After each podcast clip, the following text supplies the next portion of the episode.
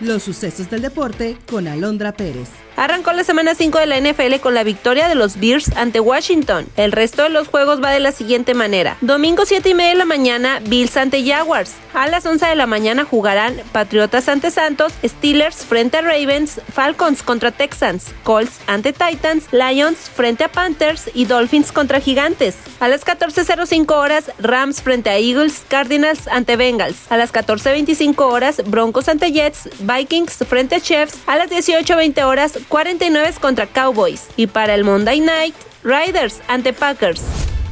Belko Paunovic está unos días de cambiar a las Chivas por el Almería. El aún técnico del rebaño se encuentra en negociaciones para concretar su llegada al club español, por lo que el partido del sábado contra el Atlas, el clásico tapatío, será el último que dirija en la Liga MX. Los números del Serbio en las Chivas en torneo regular son 28 partidos dirigidos, de los cuales ganó 14, empató 7 y perdió 7.